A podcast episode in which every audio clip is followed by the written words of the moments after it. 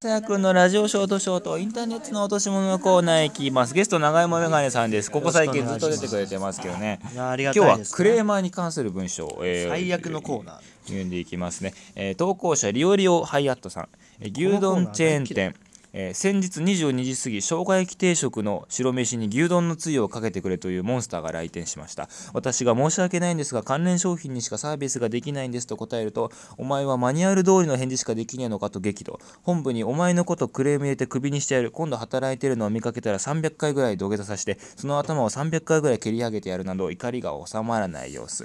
30分ぐらい怒鳴りつけて出ていったモンスターを見つめながら、えーコンビニ弁当におでんのつゆをかけろと言ったらコンビニの店員さんはかけるのかと鼻で笑いました。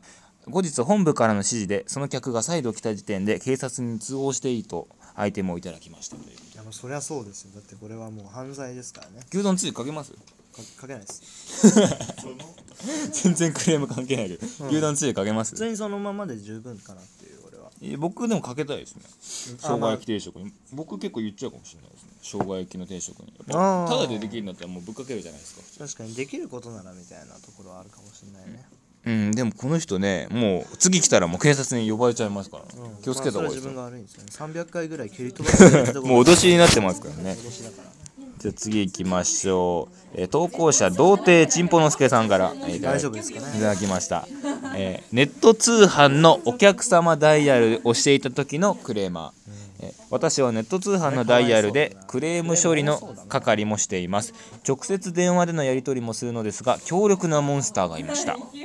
えー指輪のメッキが1日で剥げたとのことで、えー誠に申し訳ございませんがどこに掲載されている指輪でしょうかと聞くとうちの近くの店で買ったと言われましたえー店舗もいくつかあるので、えーどこの店舗で買ったか聞くと、えーあんたのとことは関係ない別の店であんたのとこのカタログに載っているとの似たような指輪があってそちらより安かったので買ったんだけどそれのメッキがとで最終的には金を返せということ。でもう最悪じゃん。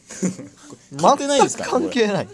あ全然違う店の電話に暇してなのかな？金を返せということなんです。どうですか？金返します？返すわけねえの多分これ返したんですよ多分えー、マジ？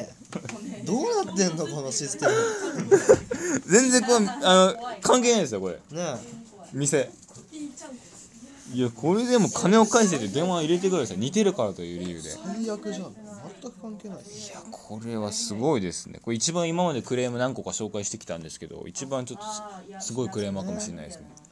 最終的に金を返せ。ですまあありなんかこのコーナーやるとなんかもう怒っちゃってなんかあんま喋りたくなくなっちゃうんですよ、ね、そうだね。もうこのコーナー大嫌いだな。